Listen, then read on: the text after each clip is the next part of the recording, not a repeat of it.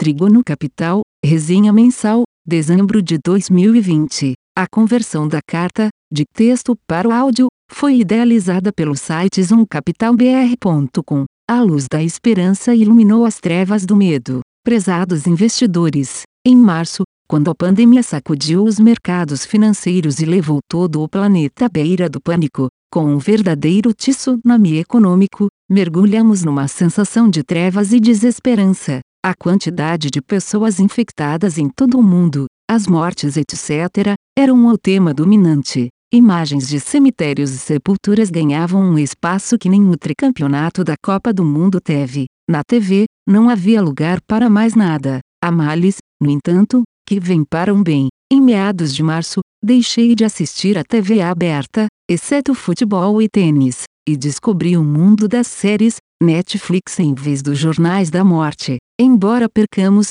minha esposa e eu, algumas horas de sono em favor destes seriados, vide adiante o nosso atual, mais adiante, após o divertido e interessante O Gambito da Rainha. Caros leitores, vocês não imaginam o bem que isso nos fez. Ainda inspirado pelo seriado, baseado numa jogadora de xadrez, recomendo jogar e ensinar os filhos a jogarem. As vacinas que foram sendo anunciadas, e os trilhões de dólares injetados como vacina monetária na veia e nos músculos de combalidas economias, glicose, na realidade, na veia de uma economia cambaleante, como um bêbado sem direção, começam a mudar as dinâmicas dos mercados. A China, onde supostamente tudo começou, é a primeira grande economia mundial a reverter a situação. Ainda não voltou à normalidade, mas ficou à mostra de que um Estado forte, mesmo sem democracia, consegue gerir melhor uma situação dramática. As democracias, pobres democracias, gritam por direitos individuais, ainda que ao custo de sacrificar toda a sociedade. Eles, individualistas, inclusive, não discuto o regime político, mas sim o papel do Estado e o utilitarismo. Vamos ao nosso já habitual interlúdio histórico. Os britânicos Jeremy Bentham, 1748, 1832, e John Stuart Mill, 1806, 1873, que sistematizaram o princípio da utilidade, defendem que as ações são boas quando promovem a felicidade são más quando promovem o oposto. Filosoficamente, a doutrina utilitarista exprime uma ação de sempre produzir a maior quantidade de máximo bem-estar, ou seja, o bem-estar tem caráter coletivo, e não individual. A China parece ter aplicado tal princípio com maestria, minimizou as fatalidades e levou sua economia a uma dinâmica impressionante, com recordes na produção de aço, um indicador importante de atividade econômica, ilustrado pelo termômetro do preço do cobre, recordo, e não ficou parada em relação às relações comerciais impostas por Trump. Voltaremos ao tema mais adiante. John Stuart Mill foi um brilhante economista e filósofo britânico. Alguns o consideram o mais importante filósofo da língua inglesa do século XIX. Ele encampou as ideias defendidas por seu padrinho, Jeremy Bentham, e seu pai, James Mill, é reconhecido como um dos maiores defensores do liberalismo político. Parlamentar eleito em 1865, defende o direito feminino, inclusive o de voto. Mill é uma personagem fascinante. Foi educado pelo pai e por Benton para tornar-se um gênio e, após a morte de ambos, sucedê-los na implementação da causa utilitarista. Aos três anos, Mill foi alfabetizado em grego. Aos oito, já havia lido obras de grandes pensadores gregos e estudava latim para ler autores clássicos. Seu pai escreveu em 1818 a história das Índias Britânicas e lhe ensinou economia. Adam Smith e Davi e Ricardo, que com Thomas Malthus formam a trinca ou trígono, considerada a fundadora da escola clássica inglesa da economia política. A história de Mill inspira páginas e mais páginas, mas, para abreviar nosso apêndice histórico, direi que ele e escreveu o livro A System of Logic. Os métodos ali ensinados vieram a ser conhecidos como os métodos de Mill. A discussão envolve basicamente as relações de causa e efeito. A título de mera diversão, com certeza, ótima, faremos uma pequena conexão. Sua mãe vinha de uma família escocesa ligada ao levante jacobita. A série Outlander, na Netflix, explica quem são que tentou restaurar o poder do último representante da família Stuart católica, no trono britânico. James foi o último rei da Escócia, o sexto, nessa linhagem, e primeiro da Inglaterra, entre 1567 e 1625. O termo jacobita deriva do nome Jaime na verdade, de seu nome em latim, Jacobus Rex, usado em celebrações. Com a derrota dos insurgentes jacobitas escoceses em 1746, o trono inglês passou a ser ocupado pela Casa de Hanover, atual Casa Windsor, de origem germânica, da qual a Rainha Vitória, 1819, 1901, foi representante dinástica. O primeiro monarca escocês da Casa de Stuart foi Robert II, 1316, 1390, coroado em 1371. Sua mãe, Marjorie Bruce, era filha do lendário rei escocês Robert de Bruce, 1274, 1329. Para quem assistiu Coração Valente, Pravert, com Mel Gibson, Robert foi personagem importante, aliado de William Wallace no qual Gibson teve inesquecível performance. A família Stuart, portanto, foi a que liderou e reconquistou a independência da Escócia contra a Inglaterra. Isso ocorreu em 1324, quando o Papa reconheceu Robert I como rei do independente Reino da Escócia. Um pouco de história, apenas. Fim do interlúdio. Voltando ao tema principal desta resenha, a vacina financeira e a esperança de que novas vacinas de fato imunizem a população levaram os índices das bolsas americanas, Dow Jones, S&P 500 e Nasdaq a atingirem recorde histórico em 28 de novembro. Mas o curioso, e a razão das imagens que usamos como ilustração, é que a suposta segunda onda, haverá uma terceira, talvez por negligência ou relaxamento na prevenção do contágio, atingiu com muita força a Europa e EUA, onde os números de contaminação e mortes diários batem recordes, como os índices das bolsas. No Brasil, parece que seguimos a mesma tendência. Eu sou você amanhã, dizia um famoso comercial de vodka nos longínquos anos 1980.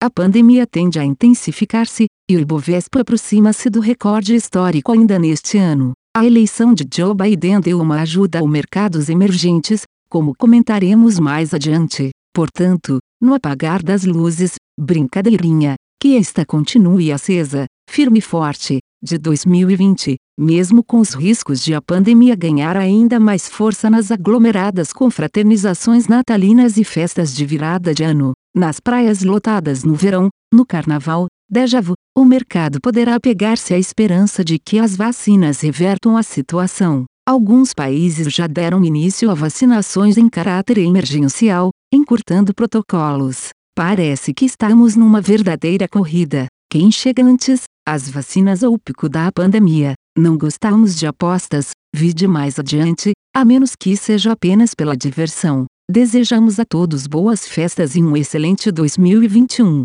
Mas atente aos ensinamentos de John Stuart Mill. O bem-estar de todos depende de nosso sacrifício individual. Protejam-se, e protejam as famílias, os amigos e os colegas de trabalho. Boa leitura. Conjuntura Internacional. A eleição de Joe Biden trouxe renovação às pautas de estímulos fiscais nos EUA, bem como ao comércio internacional e à economia sustentável no geral. A expectativa de revisão de barreiras tarifárias impostas durante o mandato de Trump e de possível retorno ao bloco econômico transpacífico. Apesar disso, a indefinição ainda prevalece. O futuro governo Biden sinaliza que as sobretaxas contra a China serão mantidas até a revisão completa das medidas tomadas no decorrer da guerra comercial. Em contrapartida, a China trabalha para diminuir sua dependência do ZEU ao protagonizar o maior acordo comercial do mundo, ARCEP, Parceria Econômica Regional Abrangente, na sigla em inglês.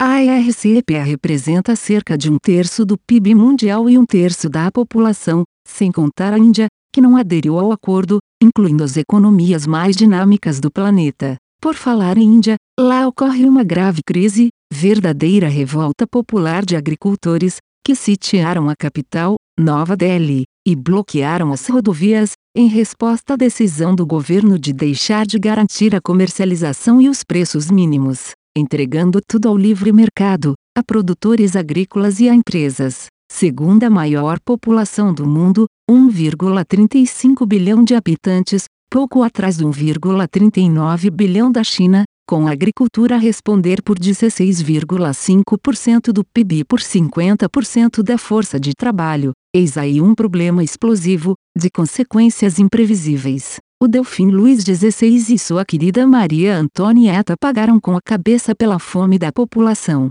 Quanto aos estímulos fiscais, a expectativa de maioria republicana no Senado americano a definição da eleição deve destravar as negociações e há a expectativa do anúncio em breve de novo pacote, talvez até antes da posse de Biden. O futuro presidente já disse que esse seria apenas o passo inicial no curso de várias medidas a serem tomadas para estimular a economia. Uma boa sinalização nesse sentido foi a composição do time econômico do novo governo, com Janet Yellen, ex-presidente do FED, como secretária do Tesouro. A indicação de figuras ligadas ao Wall Street para posições importantes no governo também pode sinalizar postura mais favorável ao mercado, tranquilizando os que temiam uma abordagem mais incisiva. A Bernie Sanders, os democratas queriam 2,3 trilhões de dólares americanos em estímulos, enquanto os republicanos sinalizavam algo em torno de 900 bilhões de dólares americanos. Mesmo menor valor ou algo intermediário serão significativos, pressionando o dólar para baixo. Já para o pauta ambiental Biden nomeou John Kerry, representante especial para o clima, um nome influente e homem de relacionamento com o Brasil. Biden afirmou que voltará para o Acordo de Paris e que deseja que os EUA retomem a liderança na causa ambiental. A pauta da economia verde, em voga no mundo, tem grande potencial de favorecer o Brasil, apesar de num primeiro momento parecer que a derrota de Trump deixou o Brasil isolado. Se houver diálogo, com ações concretas para o aumento do combate à exploração ilegal da Amazônia, o Brasil deve ser um dos países que mais terão a ganhar com pautas ecológicas, especialmente via mercado de crédito de carbono, agregando mais competitividade à agricultura. Há também a possibilidade do aumento do blend de etanol na gasolina americana, favorecendo os preços dos grãos e do etanol em escala global. A Índia, maior consumidora de açúcar do mundo, já estabeleceu metas para um blend de etanol de 10% até 2022 e 20% até 2030, para diminuir sua pegada de carbono e dependência do petróleo externo. Espera-se que países como a China façam movimentos nesse sentido, além de importantes produtores de açúcar, como a Tailândia. A Europa defende o uso de veículos elétricos, mas não oferece nenhum incentivo para o uso de biocombustíveis. Assim, embora se coloque como farol para a consciência ecológica, continua a gerar CO2 em suas usinas térmicas a carvão e a usar diesel para abastecer veículos, inclusive com subsídios de até 10 mil euros. Já o Brasil possui o maior programa mundial de uso de biocombustíveis, desenvolveu a tecnologia de motores a etanol e flex fuel. Recentemente a Toyota lançou o Corolla híbrido elétrico etanol, pioneiro no mundo, os europeus, enquanto isso, ignoram essas tecnologias. Países como Índia, Tailândia, África do Sul e Indonésia alinham-se ao Brasil e dão uma verdadeira lição aos países que falam em ecologia, mas fazem outra coisa. Baterias demandam metais, água, energia e geram grandes resíduos em toda a cadeia de produção. Mas é muito mais fácil acusar o Brasil e fazer ameaças do que usar nossas soluções. A China avança em ritmo forte, consolidando-se como a grande locomotiva da recuperação mundial. Seu desempenho favorece as commodities, em conjunto com a perspectiva, já positiva, de estímulos do ZEUA e o consequente enfraquecimento do dólar. Nesse cenário, os preços de praticamente todas as commodities estão com forte viés de alta, cobre, minério de ferro e grãos atingem recordes de preços, e celulose também se recupera. O preço do barril de petróleo, WTI Brent, teve forte alta no mês, puxando as cotações de etanol e açúcar.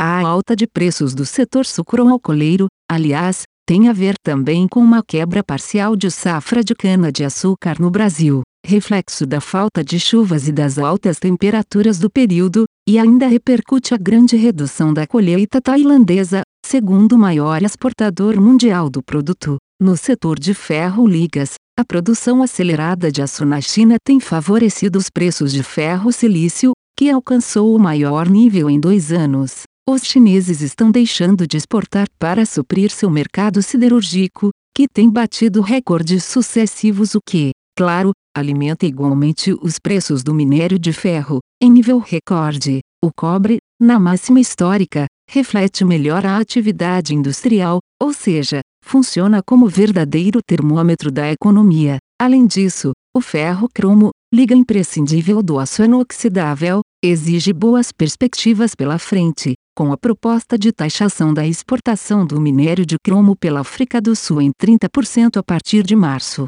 É o único país com capacidade de suprir boa parte da demanda chinesa, 80%. A China, lembremos, importa 100% do minério que usa e responde por quase 60% da produção mundial de aço inox. Se aprovada essa taxação, o repasse para o preço do ferro cromo deve ser total. Além disso, os chineses que não são conhecidos por deixar por isso mesmo, devem retaliar, tributando as importações de ferro cromo da África do Sul, podendo assim elevar os preços desta liga. A segunda onda da Covid-19 afeta as economias globais, com mobilidade e atividade econômica diminuindo em diversos países. A notícia positiva é que a mortalidade diminuiu bastante para cerca de 1%, o que não significa que o número de mortes seja menor que o da primeira onda, já que o número de infectados e hospitalizados cresceu em boa parte dos países. De qualquer maneira, o aumento da quantidade de casos preocupa e já tira fôlego da retomada industrial americana e europeia. No hemisfério sul, essa situação poderá repetir-se. Todos correm contra o tempo, esperando alcançar a vacina que nos poupará da situação dos países ao norte do planeta. Os balanços dos bancos centrais seguem em expansão. Parte do mercado está bastante otimista. Depois de vacinada a população e normalizada a dinâmica social, sobrará uma economia global com trilhões de dólares e euros em estímulos, juros baixíssimos, metas de inflação flexíveis e ritmo rápido de expansão. A combinação de expectativa de crescimento com baixas taxas de desconto para o fluxo de caixa usado na avaliação das empresas leva múltiplos bem acima da média e os índices americanos, as máximas. Ademais, o fenômeno de desigualdade corporativa evidenciou-se na pandemia. Grandes empresas se favoreceram do cenário e tomaram o mercado das menores. Tal lá, tal cá. Alguns países já têm previsão para vacinar a população,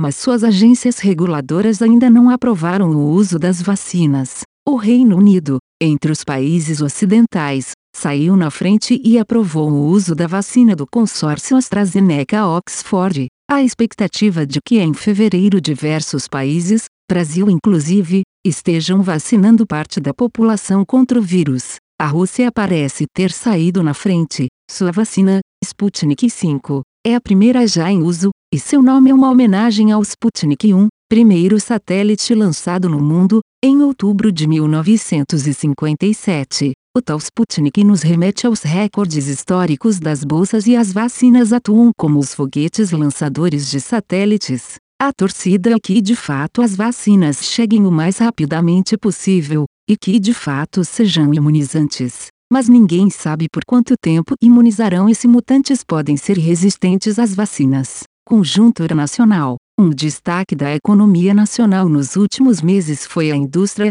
que vem recuperando-se rapidamente. Em outubro novamente houve crescimento em relação a 2019 em relação a setembro, neste caso, de 1,1%. O destaque positivo para outubro foi a indústria de bens de capital, indicador importante de que investimentos no parque industrial estão sendo feitos. O nível de produção industrial brasileiro, diga-se, ainda está muito abaixo do alcançado em 2014. Seu produto precisa crescer ao menos 10% para igualar-se ao auge. Com um câmbio mais competitivo, força de trabalho disponível e juros curtos, abaixo da média histórica, se a demanda continuar forte, será possível manter um ritmo acelerado de recuperação, aproveitando a capacidade ociosa. O PMI, Purchasing Manufacturing Index, ou Índice de Gestores de Compras, que reflete a atividade de gerentes de compras da indústria brasileira, está entre os maiores do mundo, de forma recorrente no segundo semestre. Para reforçar esta percepção, o PIB do Brasil cresceu 7,7% no 3T, maior expansão da série histórica iniciada em 1996, levando a queda em 12 meses para 3,4%. Os que acompanham nossas resenhas talvez se lembrem de que nossa previsão era de queda entre 3% e 5%. Os mais renomados economistas, por sua vez, previam um índice de dois dígitos. Em nossas conversas com as empresas investidas, observamos que este crescimento poderia ter sido ainda mais vigoroso, mas muitas cadeias de produção sentem problemas, como também alertamos e uma das nossas maiores preocupações. E como diz o dito popular, uma corrente é tão forte quanto o seu elo mais fraco. O caso é que muitos economistas apegam-se aos modelos macrométricos ou acadêmicos, sem conversar com representantes das cadeias de produção, ou próximos da economia real,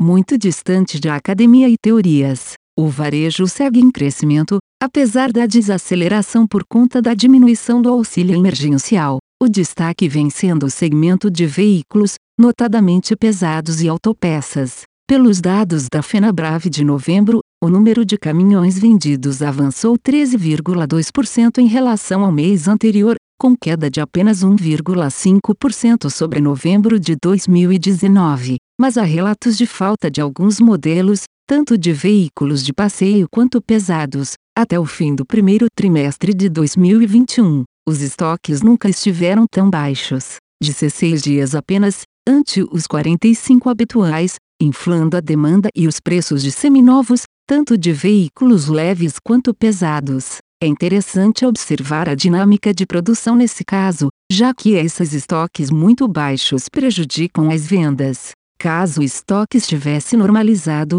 provavelmente as vendas de novembro estariam em patamares bem superiores. As vendas de implementos rodoviários, reboques e carrocerias acumulam alta de 2,6% nos emplacamentos no ano, enquanto caminhões caem em 14,8% e veículos leves, 30,6%. Os implementos rodoviários são termômetros da atividade menos afetados por problemas como falta de componentes importados e complexidade fabril. As vendas de carretas indicam atividade logística aquecida, especialmente ligada ao agronegócio, e que a demanda por caminhões continuará em alta. Conjectura-se que as indústrias do setor deverão cortar férias no fim do ano para tentar normalizar os estoques. Muitas operam abaixo da capacidade ideal devido às restrições de distanciamento relativas à Covid-19 e podem ajudar a normalizar os estoques assim que a pandemia arrefecer.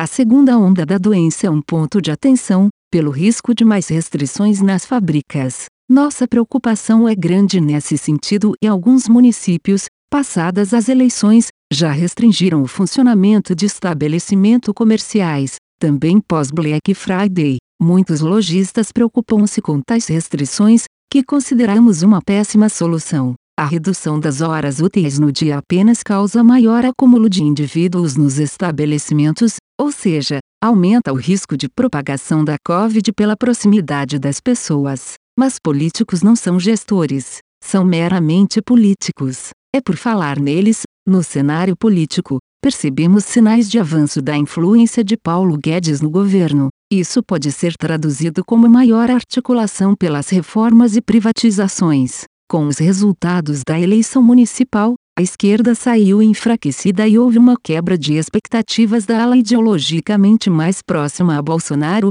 ainda que tenha aumentado sua participação nas prefeituras e câmaras municipais. O PT foi o maior derrotado, não fez um único prefeito nas capitais. Já os partidos que compõem o Centrão saíram vencedores, mostrando que a população continua caminhando para a direita. No Nordeste, isso foi ainda mais marcante. A região, lembremos, registrava maior rejeição ao presidente Bolsonaro. A nós parece que o grande vencedor das eleições foi a base de centro do governo, a ele ligada por cargos e algumas pautas em comum. A econômica, em boa parte dos casos, os votos esperados das classes de menor poder aquisitivo ou desamparadas, por conta do protagonismo do governo no auxílio emergencial, não foram tão substanciais. Boa parte dos eleitores ainda vota na esquerda. Dessa forma, Para conquistar mais votos para a próxima eleição, restam o crescimento econômico e as reformas, em conjunto com rigor na responsabilidade fiscal.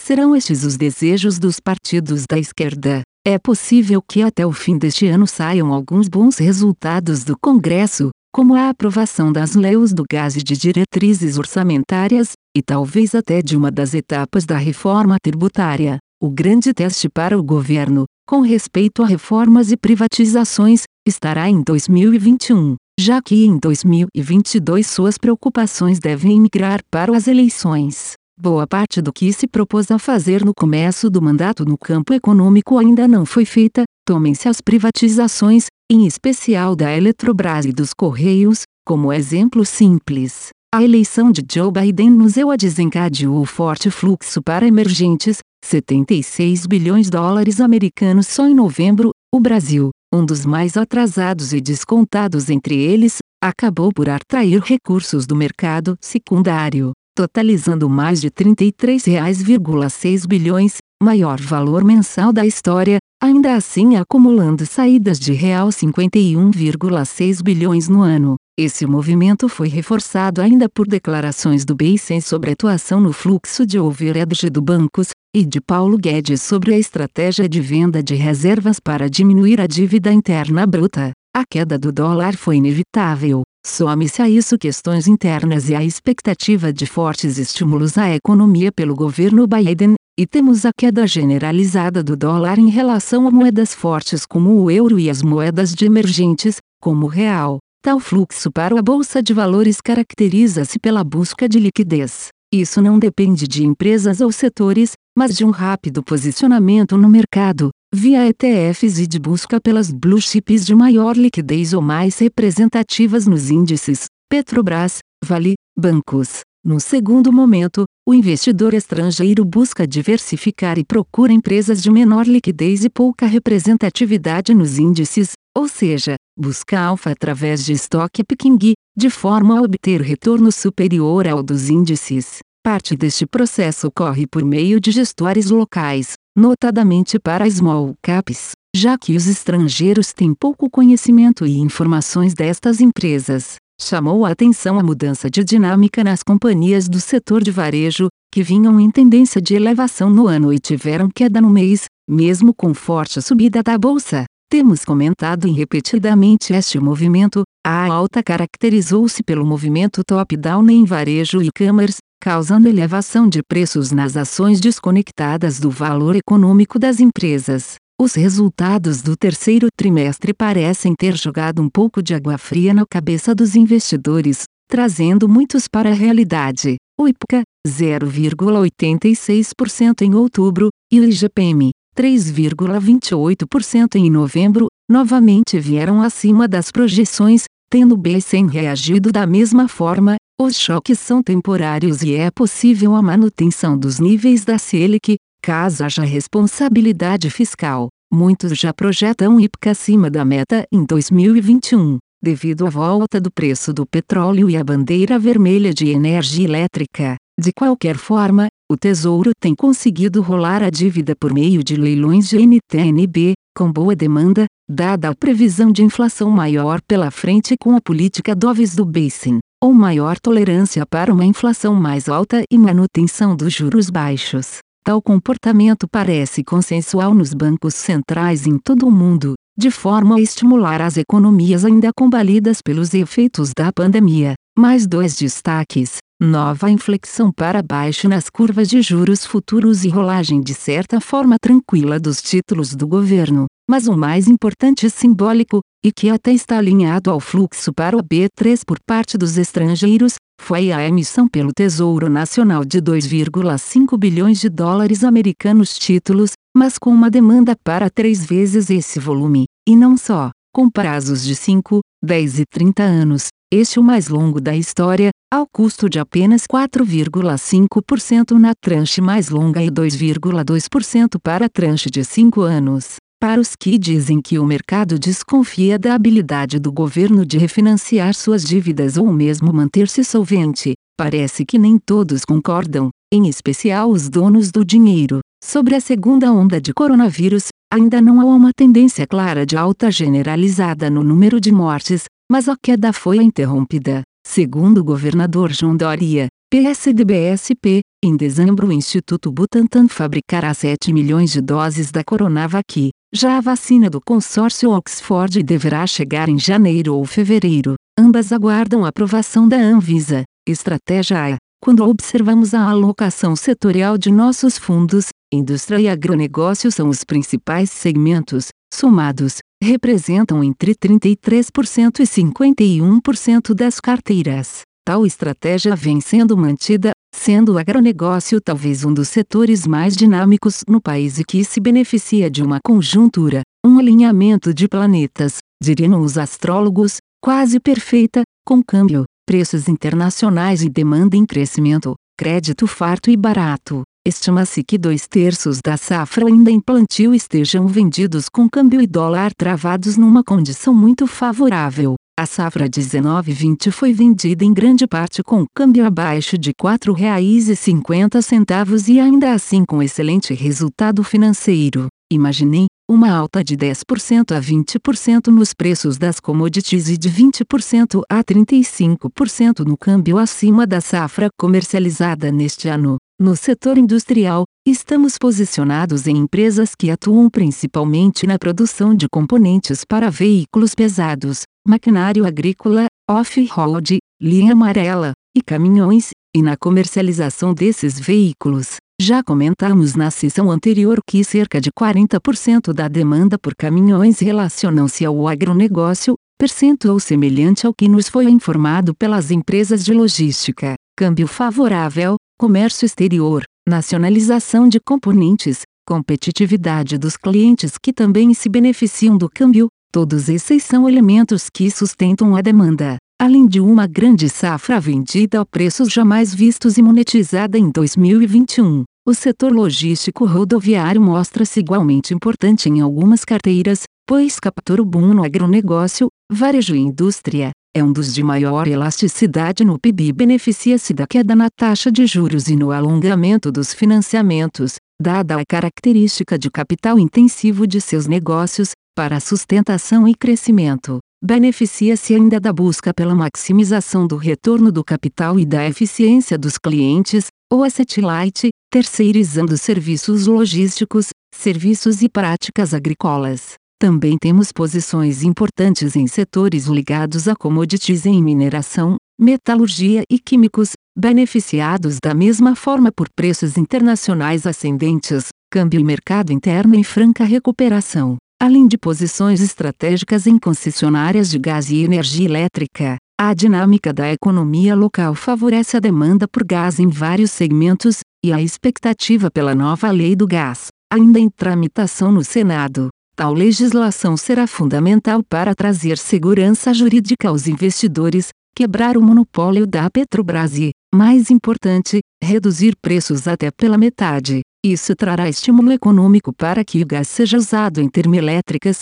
indústria, notadamente petroquímica, produção de vidros e cerâmica, GNV, fabricação de cimento, etc., e a lista não é exaustiva. As empresas investidas no setor elétrico contam com peculiaridades únicas e extraordinária saúde financeira, e sem incorrer em riscos hidrológicos. Dividendos generosos à vista para os negócios de gás e eletricidade estão no radar. Posições relacionadas a consumo e varejo também são muito peculiares e fora do radar no mercado, mas não passam despercebidas de nossos detectores de valor e má precificação. Arbitramos liquidez e buscamos empresas ignoradas exclusivamente devido à baixa liquidez. O que para a maior parte do mercado é objeção e risco, para nós é oportunidade. No curto prazo, não vemos possibilidade de mudanças importantes. Os resultados no 3T reforçaram nossas convicções e o último será ainda melhor.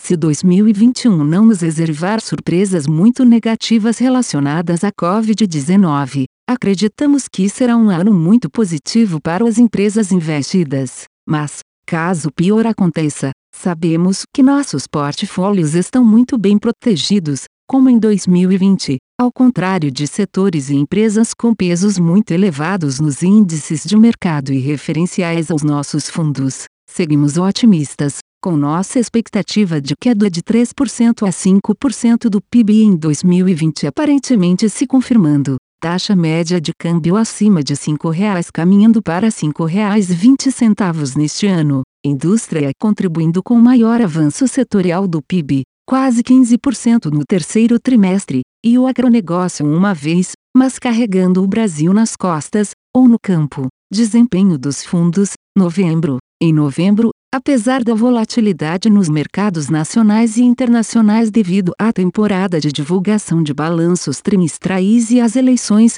presidenciais nos e municipais no Brasil, todos os nossos fundos apresentaram desempenho positivo. É uma satisfação informar que passaram a dar retornos positivos ainda em 2020, enquanto todos os índices referenciais, exceto o CDI, permanecem negativos. Foi um mês que, como já explorado, marcou a volta do fluxo estrangeiro à bolsa brasileira, impactando positivamente os índices referenciais, os ETFs, fundos que replicam índices, e as ações mais líquidas. Destacamos novamente o desempenho do fundo Trígono Delfos Income, que apresentou desempenho positivo pelo oitavo mês consecutivo e a maior rentabilidade entre todos os fundos da Trígono. Nossa árvore frutífera continua proporcionando frutos deliciosos em nossa colheita mensal, e os frutos continuam crescendo e amadurecendo. Em dezembro, muitos frutos, dividendos, serão colhidos,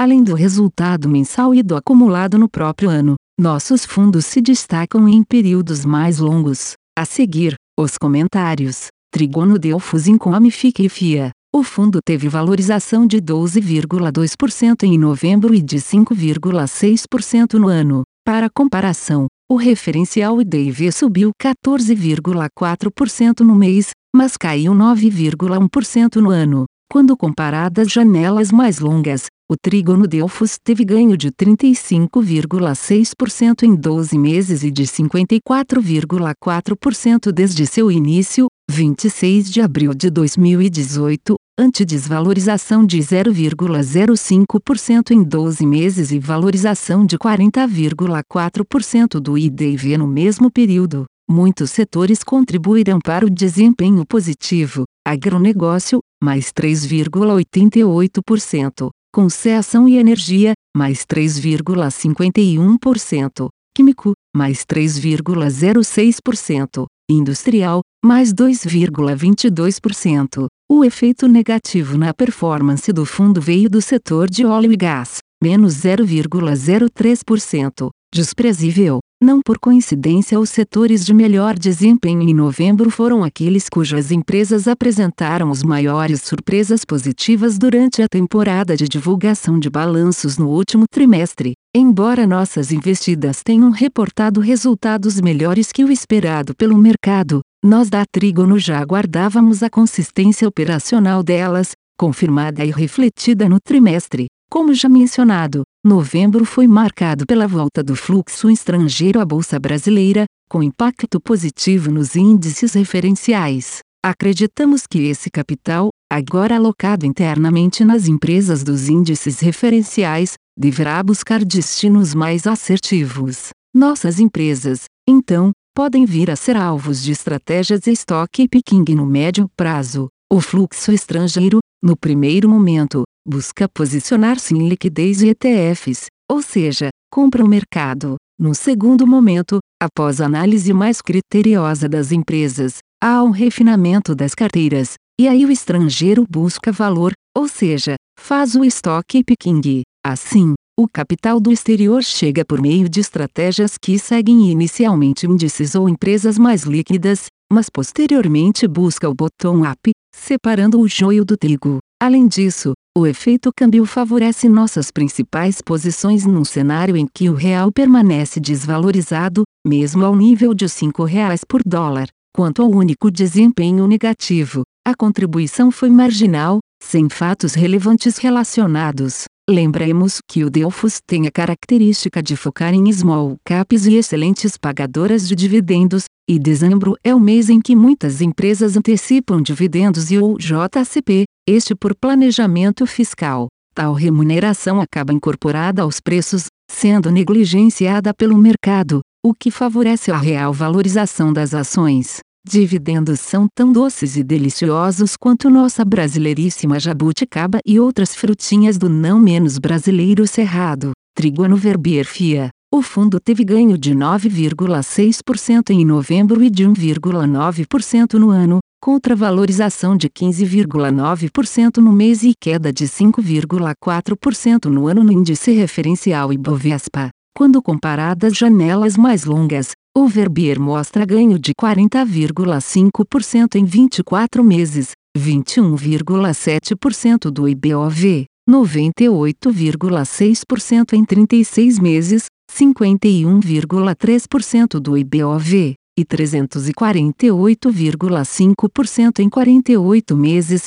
75,9% do IBOV. Para os que observam a volatilidade, nosso fundo registrou volatilidade anual de 31%, contra 44,4% do Ibovespa. Ou seja, entregamos maior retorno com volatilidade muito inferior ao referencial. Consideramos este índice, aliás, pessimamente construído, baseado em liquidez, pouco refletindo a realidade da economia brasileira. O Verbier, para lembrarmos, mudou sua condição de clube para fundo de investimento em julho de 2018, e desde dezembro de 2017 sujeito à taxa de administração de 2% e 20% de performance. Desde seu início, em agosto de 2007, teve valorização de 552%, contra 104% do Ibovespa, um alfa de 449% ou 14% composto anualmente,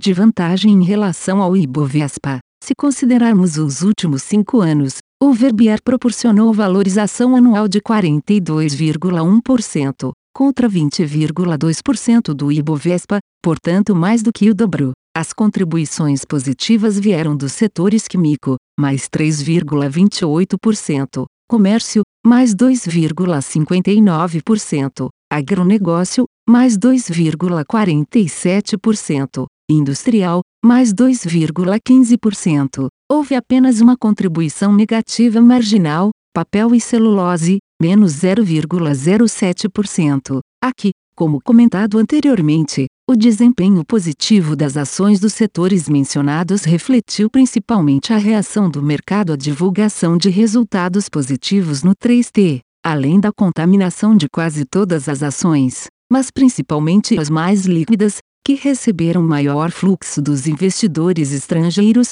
pelo otimismo do mercado, fato que explica o desempenho do Ibovespa. Trigono Flagship Small Caps FIC e FIA. O fundo teve valorização de 9,6% em novembro e de 2,1% no ano, enquanto o referencial SMLL teve ganho de 16,6% no mês e perda de 7,6% no ano. Quando comparadas janelas mais longas, o trígono flagship subiu 22,3% em 12 meses e 98,4% desde seu início, 24 de abril de 2018. Já o SMLL ganhou 4,1% em 12 meses e 49,8% nos mesmos dois anos e meio. O flagship entregou, assim, uma vantagem, um alfa, de nada menos que 48,6%, ou cerca de 22 pontos percentuais, ao ano, e quase o dobro desde o seu início. Quanto à volatilidade,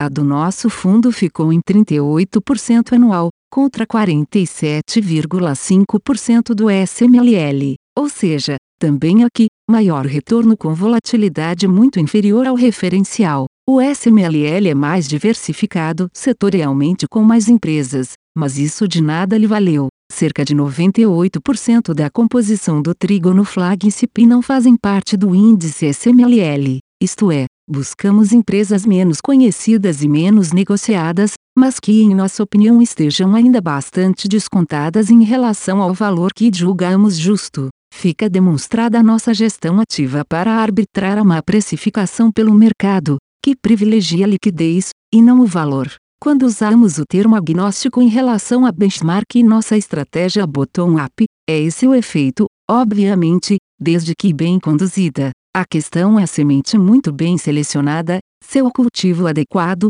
e o momento certo para a colheita. E, claro, escolher sementes que poucos conhecem, e depois saborear seus frutos exóticos, mas deliciosos. Os setores com as maiores contribuições positivas foram agronegócio, mais 2,88%, industrial, mais 2,62%, logística, mais 1,41%, e químico, mais 1,16%. Já o setor de óleo e gás trouxe uma contribuição negativa marginal, menos 0,03%. As altas, como nos casos dos dois fundos comentados antes, vieram com a divulgação de bons resultados no 3T, mas o melhor está a caminho. No último trimestre do ano, as conversas com as empresas nos deixaram de certa forma até surpresos e ainda mais otimistas. Se não houver nenhum grande percalço, 2021 promete. Enquanto isso,